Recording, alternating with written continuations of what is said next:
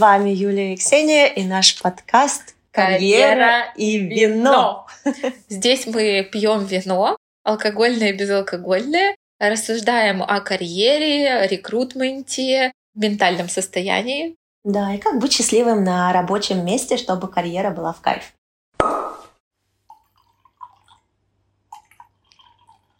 Так начинался подкаст да. «Карьера и вино». Так зарождался подкаст «Карьера и вино». Что мы сегодня пьем? Сегодня у нас пино нуар. Пино нуар, кто любит, это самое светленькое и легонькое вино в линейке красных. И оно безалкогольное. Ну, зачем все вот так спойлерить? Бывает и алкогольное. Да, но мы собрались по поводу такой серьезной темы темы. Мы устали обсуждать эту тему только в узком кругу и решили, что мир должен знать. Мы все еще обсудим кругу, но со свидетелями. Но со свидетелями. Из Пино Нуар. Меня зовут э, Юля, я карьерный консультант и коуч, и имею 10 лет опыта работы в продажах и в международных компаниях и в Европе. А я Ксения, HR-специалист с большим опытом работы в международных компаниях и очень много работаю с рекрутментом. И Ксения — это тот человек, который научил меня рекрутменту и дал веру, что все возможно. Но об этом мы ну, расскажем больше в следующем нашем подкасте. А теперь, слушай, сейчас сезон вроде заканчивается найма на работу, говорят. Ну, сейчас, да, в э, Норвегии, мы сейчас в Норвегии, mm-hmm. но я думаю, много где в Европе тоже наступают летние каникулы. В каждой стране по-разному. В Норвегии это июль, например, в Германии это август, поэтому, да, рекрутмент будет немножечко замедляться. Но это же не повод замедлять поиск работы. И вообще, мне кажется, сейчас будет очень хорошее время для людей, которые хотят что-то поменять mm-hmm. и сделать такое в спокойном каком-то темпе, изучить рынок, компании, э, сделать свое резюме, оно да. же CV. Да. Вот. А как вообще начать этот поиск работы? А то за него так говорят. И вот как ты вот рекомендуешь своим клиентам? Вернусь к тому, нужно ли искать работу летом, да, вот потому что вот этот uh-huh. такой стереотип, что никто никого не нанимает. И мне кажется, это вот несмотря на замедленные все рекрутинговые процессы, наоборот, это выгодно кандидатам подавать на те вакансии, которые есть летом, потому что много кто uh-huh. в отпусках, конкуренции заведомо ниже, потому что многие кандидаты тоже в отпусках семьями думают, зачем я сейчас буду подавать, все равно никого нет, начну там с осени. То есть много кто себя сам останавливает и ждет вот этой вот осени, когда он начнет искать работу. Априори на те вакансии, которые мы анонсируем в летних месяцах, у нас мало кандидатов, и, возможно, да, тогда конкуренция уже совсем uh-huh. не такая между кандидатами, и есть шанс вот прям выстрелить, если у вас очень хорошее резюме. В то же время есть такой отзыв от кандидатов, которые вот у меня приходят, мои клиенты, особенно кто вообще там первые разы ищет работу, они говорят, блин, я вот летом подавался, мне никто не отвечает.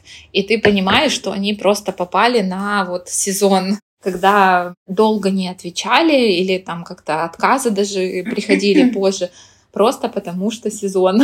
Ну, одно дело, что долго не отвечают, они все равно когда-нибудь вернутся из отпусков и ответят. А вакансии, я думаю, все равно они висят, ну, по крайней мере, вот наших источников, да, мы платим за вот этот вот анонс на определенных mm-hmm. площадках за 30 или за 45 дней, да, они истекают, все, вакансия закрывается, схлапывается, и каких кандидатов мы собрали, mm-hmm. к таким мы и вернемся уже в сентябре, например, да, если никого совсем не собрали, тогда откроем заново вакансию, заново оплатим вот этот вот анонс. Но вообще, когда мы прикрываем вот эту вот лавочку со сбором резюме, если, допустим, в обычные месяцы мы можем получить 50 заявок, да, и резюме, в летние, например, мы получим 10. И мы гораздо более тщательнее на них посмотрим, конкуренция mm-hmm. все равно меньше. Я два раза подумаю, может быть, мы можем все-таки взять джуниора на какую-то вакансию, да, и дорастить его в нашей команде уже до mm-hmm. такого человека, чем, например, я снова вложу ресурсы, деньги и средства в повторный такой рекрутинговый да, процесс. А вот что делать, кто хочет на такие медловые позиции или там даже топовые, вот как им искать? Ну, во-первых, не всегда человек знает, когда ему идти там на джуниорскую позицию, и уже где-то кандидат с опытом работы 5 лет, это еще тоже зависит от индустрии, что он не всегда будет э, вообще понимать, что ему на этом рынке делать. Может, ему уже в медлы пора, а его прошлая компания как-то не продвигала, mm-hmm. а может еще на той же посидеть позиции, mm-hmm. а когда его подавать, а что вообще mm-hmm. делать? Мне кажется, сразу надо смотреть на те вакансии, которые вам резонируют. Вот если вы читаете вакансию джуниора, и они всегда напишут, вот что касается младших таких вакансий, которые только что для выпускников, там везде все это прописано, и уж у джуниора точно будет в названии анонса и вакансии, и позиции, что это junior позиция. Еще какие вариации вот этого слова, чтобы понять, э, что это для начинающих только да. в свою карьеру людей, это слово associate тоже uh бывает такое. Поэтому если у вас пять лет опыта, ну, вы уже, наверное, не джуниор все-таки во многих э, отраслях. Если идет без всех вот этих вот приставок, junior, associate для выпускников, только что mm-hmm. graduates там и так далее, зачастую это и будет вот этот вот middle. Ну, не во всех индустриях, кстати. Вот, допустим, в машиностроении, в автоматизации, вот в производителях mm-hmm. оборудования для инженера закладывается 5 лет, что инженер должен отрастить все компетенции да, и навыки. Это уже не факт. Я знаю кейсы реальные в компаниях, когда после пяти лет, ну вот человек после универа, mm-hmm. он пришел в компанию, отработал пять лет, mm-hmm. сделал, причем у него есть видимые достижения, написанная корректно документация, местных методичек, mm-hmm. систематизации, database ы и так далее. И он приходил и говорил, что вот все есть для того, mm-hmm. чтобы вот этот заветный title lead или senior представлялся, да. и ему говорили нет. Ой, ну мне кажется, еще вот этот lead и senior, это mm-hmm. уже совсем, это уже даже не mid. Ну вот я говорю, да, да, ну вот в контексте, опять же, мы говорим, может, разные индустрии. Я помню да, свое время, да. когда я проходила курсы по IT-консультированию, там нам рассказывали, что вот э, в IT уже после трех лет начинается МИД. Вот, поэтому у меня да. вот моя HR голова, поскольку у меня самый мой большой опыт mm-hmm. это как раз из IT, мне кажется, да, что после пяти это точно уже МИД, там скорее даже обидятся, если кого-то назовут джуниор. Да, да, да, да, и мне кажется, тут тоже возникает такой среди наших там клиентов и вообще кто выходит на рынок, что вот я там пять лет отработал, если человек инженер, и он выходит из вот инженерной среды, я пять лет отработал, и я еще все джуниор, и в нефтегазе, и в таких индустриях там всегда есть кто тебя старше, э, с большим количеством проектов за плечами и так далее. А тут у тебя друг подруга, которые вроде недавно в той же IT перешли, и они уже там, а я тут вообще-то мид. Слушай, ну я не знаю, я расскажу еще такую байку, не байку. Я в свое время работала в Publishing House, да, это издательский дом, и у них было очень много различных э, газет, журналов, где мы работали все. И, в общем, это была как раз вот такая индустрия, где у всех вот эти вот названия позиций были чуть ли не все executive, vice presidents, uh-huh. и вот это вот все время ты мог быть просто мальчиком с э, визиткой, продающим газетой, но ты uh-huh. был там senior vice president, там uh-huh. еще чего-то. Поэтому я к этим titles всегда очень достаточно скептична, потому что действительно зависит от индустрии, и ну, надеюсь, что наши слушатели в своей индустрии хорошо разбираются, и они будут как-то это все чувствовать.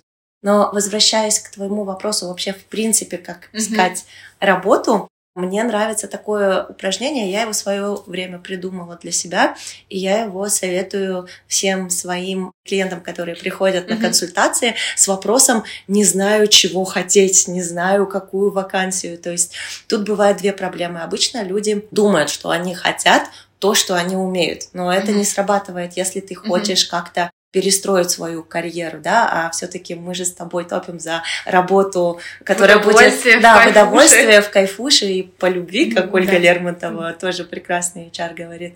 Поэтому я всегда советую делать такое упражнение. Открываете вот эти вот платформы поиска работы в той стране, где вы находитесь, И рассматривайте это как вот просто каталог всего, что есть. Вот не то, что вы умеете, рассматривайте не так, как вот это могу, вот это могу, вот э, вообще я там как бы в продажах могу, но не люблю. Вот так вот не надо делать. Найдите именно то, что вы mm-hmm. хотите делать то, что вас зажигает. И нужно отключить вот этого вот внутреннего критика, который будет вам говорить, да ты а этого не умеешь, а опыта у тебя этого нет, и зачем ты вообще эти вакансии смотришь? Вы находите, например, 10 вакансий, которые вам вот прям вот очень-очень-очень хочется, прям до трясучки, вот хочется аж не может. Скорее всего, я надеюсь, если это разумный человек делает, эти все вакансии будут примерно про одно и то же. Например, если бы я искала в свое время, когда меня что зажигает, это все вакансии были бы там HR бизнес-партнер, HR advisor, HR специалист, может быть что-то с learning and development связанное, все вокруг людей, которые мне аукается. А сидела я, например, вот этим вот просто офис-менеджером.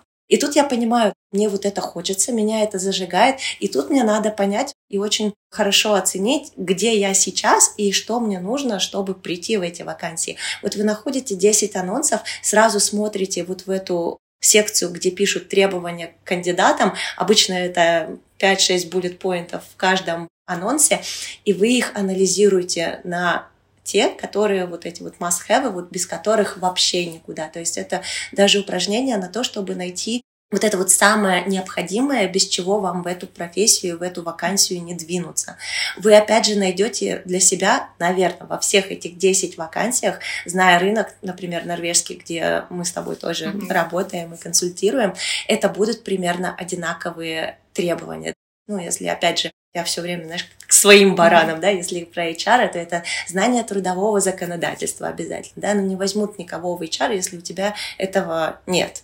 Дальше какие-то другие да, компетенции, там навыки работы с социальными системами, там, ну и так далее. В общем, вы все вот эти вот пять must-have найдете во всех этих десяти анонсах, примеряете на себя, что-то у вас наложилось, что-то не наложилось, и вот вам, пожалуйста, уже план готов, где вот эти затыки у вас, без которых вам ну, не ворваться в эту профессию, и как вы их потом будете закрывать. Тут я хотела добавить в контексте еще название позиции, потому что в инженерии и в sales -индустрии не все так однозначно, как бы ни звучала эта фраза. Я топлю за то, чтобы читать содержание вакансии, потому что mm, стоит титул, он может один, Например, Inside Sales Engineer. И для кого-то это может какой inside, какой sales, какой инженер. Но вообще я в свое время столкнулась с тем, что не все понимают, кто такой инженер по продажам.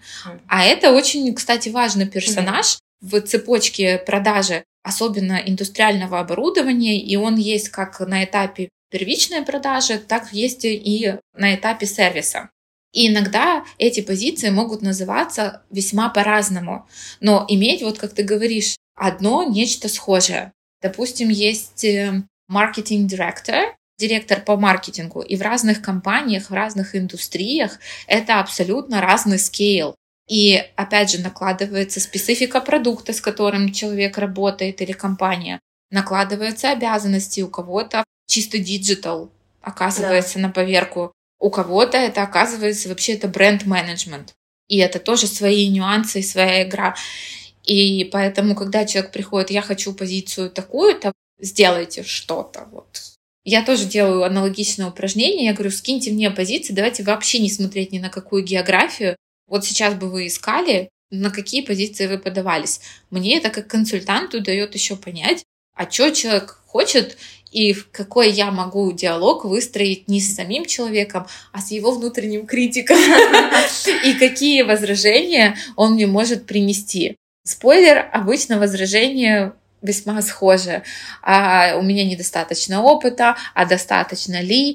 А я уже подавался, и уже было там, что мне не отвечают. И, кстати, тут тоже очень в маркетинге я, допустим, вижу, что бывают очень сильные кандидаты, а для каких-то позиций пишут 5 плюс опыта, а вот там у человека 16. И это может быть каким-то шоу-стоппером, мне кажется, да. для HR. Подтверди, опровергни да. мое утверждение. Подтверждаю, когда пишут 5 плюс э, работы, это значит, что хотят взять относительно младшего сотрудника, ну, чем медла. 16. Да. Медла, хорошего медла, да, можно но сказать. зачем это делается? Чтобы было куда человека растить еще дальше. Угу.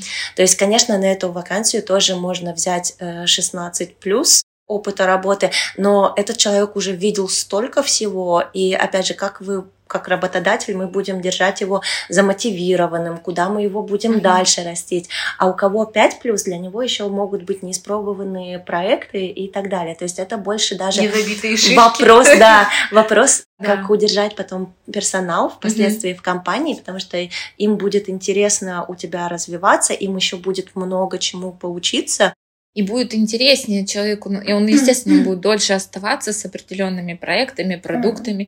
Кстати, если вы что-то с чем-то не согласны, мы оставим наши соцсети, вы можете нам писать и не соглашаться с нами да. и говорить свое мнение, мы к и этому мы открыты. Да, и мы можем сделать вообще какую-то да. сессию вопросов-ответов, чтобы да. мы тоже знали, что вам заходит, а что нет, и насколько вы согласны с нами или нет. Так вот, мне кажется, что есть профессии, вот и ты привела пример HR, что можно вокруг HR очень много разных специализаций. Можно там в пейроле, можно в рекрутменте, можно в увольнениях. Это вообще страшная ну, тема. Это называется employee relations. Employee relations, да. Ну, но по факту там человек занимается увольнением. Можно там learning and development. А вот в сейлзовых темах много всего закручено. Есть бизнес-девелопмент, есть маркетинг технические продажи, столько много всего, что вот прям нужно реально вычитывать, что написано в вакансии, да. кого хотят. И поверьте, когда вы прочитаете, вот даже готовясь вот по упражнению, которое дала Ксюша, вы увидите какую-то красную нитку, под какую боль они ищут человека. И даже в финансовых, э, тоже я по клиентам вижу, когда они мне вот приносят, я говорю, вот смотрите, но тут же прям звучит, что им нужен человек, который может не просто считать, читать, но он может эти результаты презентовать топ-менеджменту. И там какая-то тема вот идет, что presentation skills, PowerPoint, Пошли мягкие навыки. Да, ability to talk to stakeholders. И ты понимаешь, что им нужен человек, который будет глашатаем. И мне кажется, что умение читать вакансии — это прям классный скилл, который вам очень поможет. Или наоборот, когда вы сами ищете человека в команду. Вот, писать корректно. Да, кстати, еще я хотела сказать, мне недавно моя клиентка принесла мысль такую на подумать.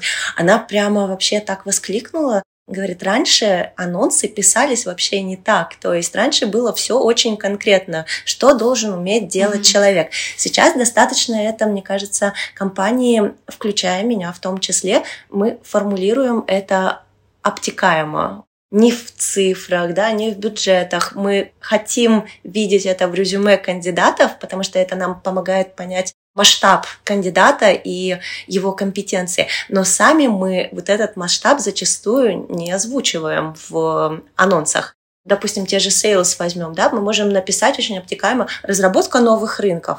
Каких рынков, сколько человек в команде будет этими рынками и заниматься. Будет ли команда? Да, и будет ли команда вообще, какой бюджет. То есть очень много специфики нет, и это, мне кажется, очень часто, вот просто возвращаясь к тому, что ты говоришь, что кандидатам надо уметь вчитываться в анонс, но чтобы быть справедливым, сейчас становится это сложнее mm-hmm. делать. Но я хотела бы сказать нашим кандидатам всем, чтобы они не делали свое резюме обтекаемым как анонс. По идее, это все должно быть зеркально. У нас будет большущий эпизод про резюме, про нюансы резюме, поэтому не переключайтесь и слушайте нас. Да. Мой посыл в том, что если вы видите обтекаемую формулировку в анонсе, с удовольствием берите ее, но добавляйте конкретного контекста, потому что это компаниям помогает понять масштаб вас как кандидата. Опять же, приведу пример. Если я как HR-бизнес-партнер, я могу написать, что я поддерживала менеджеров в компании. Один, допустим, кандидат такой же, как и я, мы напишем все одинаково, но я поддерживала ну, не знаю, допустим, 80 менеджеров в компании mm-hmm. на 50 тысяч человек, в которой было, ну, условно. Mm-hmm, А другой работал в стартапе, где 5 человек. То есть да? важно масштаб понимать, разный. да, вот этот скейл, масштаб компании, с которой и задачи, с которой вы работали. Поэтому это будет иметь вес для работодателя. И на бумаге, если и тот кандидат, и вы напишете все это очень обтекаемо, то не очень понятно. Тут во мне включился голос кандидата, который говорит, а как я пойму масштаб компании и так далее, в которую я подаюсь. И для этого на LinkedIn вы заходите на профиль компании, и вы можете, там есть прекрасный раздел, ну, во-первых, компания сама себе пишет, а во-вторых, есть раздел People. И все, кто, ну, большая часть все равно имеют, особенно если мы говорим за крупные мировые бренды в любой индустрии, даже в стартапах, все равно у людей есть их LinkedIn профиль какой-никакой. Вы заходите People, вводите название города, в котором вы собираетесь работать и куда подавать, или страны, и смотрите, кто там вообще обитает и кто эти люди, с которыми вы потенциально можете работать. Некоторые консультанты, кстати, говорят, что можно этим людям написать, сказать, что вот я планирую mm-hmm. подаваться к вам на вот такую-то позицию и вообще понять, с кем ты будешь работать. На этом моменте подолью нам вина. Да, давай, у нас пошли узнаваемые звуки. Да. Напоминаю, что мы пьем вино Пино без алкоголя. Сегодня да. Сегодня да. В следующий раз мы вас предупредим. Но, кстати, знаешь, еще тоже момент, когда кандидаты хотят поменять индустрию. Особенно это часто бывает. Кто-то работал, э, допустим, в нефтегазе, вот как в Норвегии было там лет 6-7 назад, а потом все резко, мне кажется, сейчас это продолжается, все захотели возобновляемые в renewables. О, да. да. Или наоборот, все работали в нефтегазе и резко захотели войти войти, войти. Боже мой, это да. зайти уже... Сказала HR зайти. Сказала HR зайти, уже глаз будет дергаться да. от э, желания войти в IT. Часто бывает, клиенты говорят, что я к вам пришел, что вы мне сказали, куда мне перейти. Без обид. Я знаю, что кто-то из вас будет меня слушать. Я делаю все для вашего блага. Я не знаю, согласишься ты со мной или нет, но вот это вот я к вам пришел, чтобы вы мне сказали, что делать, это про перекладывание ответственности. Да, я с этим согласна. Вы как кандидат строите свою карьеру, за нее ответственны только вы. Мы вам можем только вот посоветовать что-то или поделиться опытом, предложить перспективу, нарисовать разные траектории. Но насколько вам аукнется каждая, это вообще должен быть ваш выбор. И это не освобождает вас от ответственности делать э, исследования самому. Рынка, да. да, поэтому я и говорила, вот это упражнение, которое как раз может на, на переход в другие индустрии, потому mm-hmm. что многие могут зациклиться, например, вот я всю жизнь сделал вот это, и я знаю, что другую mm-hmm. такую же работу я могу получить легко, mm-hmm. но уже душа не лежит, уже вот да. такую оскомину набила, чего не хочу, я точно знаю, mm-hmm. а чего хочу, не знаю. И вот то упражнение, которое мы обсуждали до этого, оно очень классно помогает просто посмотреть, что есть на рынке, потому что рынок завтра, послезавтра не изменится. Все, что вы видите на нем mm-hmm. сейчас, оно вот примерно такое же и будет mm-hmm. в ближайшие годы. И вы хотя бы знаете, какие потребности у рынка, из чего есть выбирать, да, это же называется да. огласите весь список. Да, или еще мне тоже в свое время нравится метафора про шведский стол. Вот да. вы подходите, вот у вас есть шведский стол, на нем есть все, и вот вы можете выбирать. Это не all-inclusive, это просто шведский стол. Что-то вы отсеиваете, и вот с таким настроением подходить к этому. Да. Как тебе? Мне очень нравится. Я сразу вспомнила вот этот э, мем. Вы раб работу даете? Нет, показываю. Красиво. Да, рыбов, там еще рыбов, да, и работов, и вот это вот все.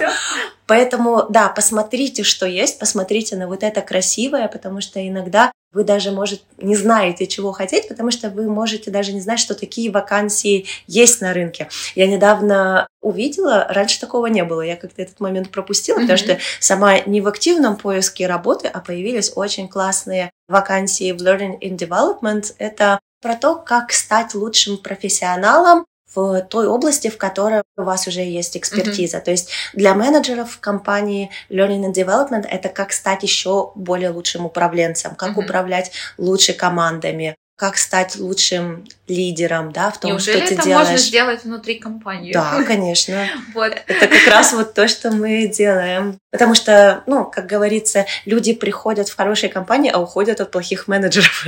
Кстати, недавно читала одну статистику, по которой люди уходят из-за плохой зарплаты, это только 20%. 80% да. уходят и, или, да. ну, менеджер, people factor его называют, не сошлись с менеджером, с коллективом, да. с политикой компании и так далее. И мне кажется, это очень говорящая статистика да. про все кейсы, когда говорят, что деньгами можно многое прикрыть. Вот, кстати, да, мне кажется, это очень хороший excuse, да, как отмазка, uh-huh. что мы, допустим, от нас ушли из-за денег, но вот мы платить больше не можем, у нас бюджеты, то есть с mm-hmm. нас тоже как от работодателя снимается ответственность. И э, пока, раз уж мы заговорили про вот этот вот денежный фактор, я делаю в компании нечто, что называется exit interviews. Mm-hmm. То есть это э, есть интервью при приеме на mm-hmm. работу, а мы делаем интервью для тех, кто от нас уходит, чтобы понять, что им нравилось в компании и что не нравилось, и причины, по которым они уходят.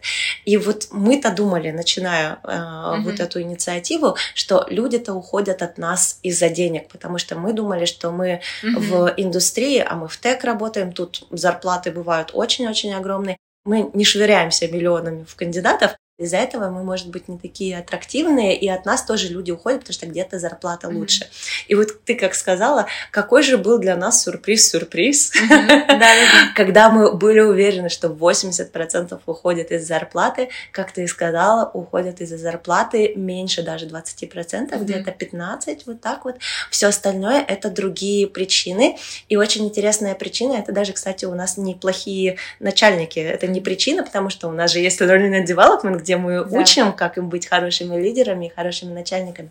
У нас как раз люди уходят из-за того, что они больше не видят там своего развития, следующей карьерной ступеньки не прорисованы, карьерного роста, и нет у них вот этого вот профессионального роста, который достигается там через курсы и обучение. То есть это вот значит, что мы сложили очень много своего внимания на менеджеров, тренируя uh-huh. их быть хорошими управленцами, и теперь нам надо идти на следующую ступеньку, то есть уже хорошо от менеджеров не уходят, но человек сам уходит, профессионал и эксперт, от недостатка вот этого карьерного роста ну, это прям тоже, мне кажется, тема на подумать. И, может быть, она у нас выльется в отдельный подкаст про вообще, куда можно расти, не расти, надо ли, потому что по этому поводу есть много убеждений и предубеждений, что обязательно нужно расти вертикально. Это тоже иногда заставляет людей открыть дэшборд с поиском работы. Но это прям большущая тема. Я ее, кстати, начала недавно на нее смотреть, изучать. И для себя в том числе сделала очень много открытий, что на данный момент карьера может вообще идти самыми разнообразными путями. Да. Но мы это еще обсудим, потому что это классная, как мне это кажется, тема. тема да, потому да. что вообще вся тема успешного успеха, который, да, в разных mm-hmm. странах выглядит по-разному. Мне кажется, в наших странах, откуда мы родом, успешный успех это только когда у тебя карьера идет вертикально, если ты до начальника а не дослужился. Еще дорогие шмотки, э, да, дорогущие престиж. телефоны, личный водитель, доступ к безлимитной корпоративной карте. Ну, например, да, то есть один из ну вариантов. Кто-то мог бы сказать, но это не мы. Это не мы. Да, но есть и когда начинаешь работать э, на другие компании и на другие страны, на другие рынки, в принципе, оказывается, крутое карьерное развитие можно сделать горизонтально. Я всегда вот клиентам, которые приходят такие запутавшиеся, не знаю, куда дальше двигаться, вот хочу расти, у меня сразу вопрос, вы хотите расти выше, да, то есть сначала вы станете лидом, потом mm-hmm. вы станете начальником, вы будете управлять Карьерный персоналом, да, да, вы туда хотите mm-hmm. расти в сторону управления, или вы хотите расти в сторону экспертизы своей, становиться еще глубже и можно быть супер-мега экспертом, к которому тоже будут приходить как начальнику mm-hmm. советоваться по вашей экспертизе, mm-hmm. но при этом у вас не будет вот, э, вот этого вот компонента, когда вы управляете командой. То есть этот компонент он вообще не для всех, и не все могут. Да, и поэтому, читая объявления, возвращаясь к теме объявления поиска работы, посвятите этому время, из моих наблюдений и из личной практики любой консультант карьерный, прежде чем вообще вам что-то скажет, даже если это человек, работающий, как говорят психологи, из позиции родителя и контролирующего родителя, который намеревается вам только причинить добро и все, он вам первое упражнение даст, вот как э, Ксюша сказала, найти пул вакансий, чтобы посмотреть вообще, какая исходная точка, как вы себя сами видите. а потом уже со всей страной советов вступать и как-то давать какие-то комментарии. И опять же, как нас учили на коучинге, это все про партнерство. И что бы вы ни выбрали, в каком бы это ни было направлении, все окей. И, кстати, тоже вот в карьерном консультировании рекомендуют делать такой чекап рынка каждые полгода чтобы оставаться на плаву понимании, какие компетенции, вот как ты сказала, что образовались новые профессии, новые направления, как в свое время там возник диджитал-маркетинг. Вот он как-то отдельный там сформировался отдельный таким строй. Или я помню лет семь назад бизнес-аналитика, вот она вышла mm. в отдельное направление, стала абсолютно независимой профессией. То есть понимать, какие вам компетенции или в работе в вашей компании дорастить или брать какие-то курсы и так далее. А еще, мне кажется, классно ходить на собеседование. Причем ходить, даже если вы не собираетесь менять работу. Да. Как Юля и сказала, это такой вот чуть ли не спорт, чтобы держать себя в форме. Во-первых, навык прохождения собеседований, mm-hmm. он у вас сформируется, да, сразу видно человека, который миллион лет не был на собеседовании, и в этом ничего плохого нет. Кому-то может быть и в плюс, может быть у человека там была прекрасная работа последние 10 лет, на которые mm-hmm. его ценили, то есть это не обязательно это вообще плохо. разные жизненные обстоятельства. Да, но собеседование нужно уметь проходить, mm-hmm. и чем больше вы на них ходите, тем больше у вас формируется вот этот вот навык, вы знаете, что ожидать, вы оттачиваете свои ответы уже, и на тот день, когда придет та самая любимая работа мечты, и вас позовут на собеседование, вот вы уже будете к нему готовы готовы, потому что уже тренировали все, да. что можно. Ну что, пойдем на завершение, как говорят у нас в карьерном консультировании и коучинге. Пойдем, пойдем. Вот надо сделать. Да, надо вот так добавить звуков, что вино еще все с нами, мы не все выпили. Мы напоминаем, мы пьем безалкогольное вино. И давай подведем итоги и скажем, на что же все-таки обращать внимание, когда ты подступаешься к дэшборду и к мысли, что вот надо искать работу. Хочу искать работу, вынужден искать работу.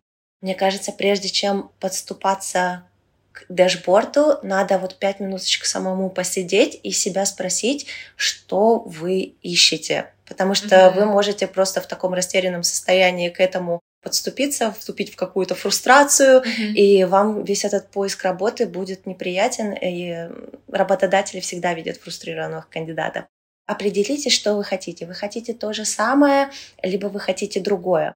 Вне зависимости от того, что вы хотите, то или иное, сделайте вот это упражнение на анализ рынка, который я говорила. Это вам даст понять, что вам сейчас прямо не хватает, чтобы выйти на одну из этих вакансий и быть достойным кандидатом. Если у вас всего хватает, я вас от души поздравляю. Дальше дело за малым сделать только отличное резюме, про которое мы поговорим в отдельном эпизоде, и отработать навык э, собеседования.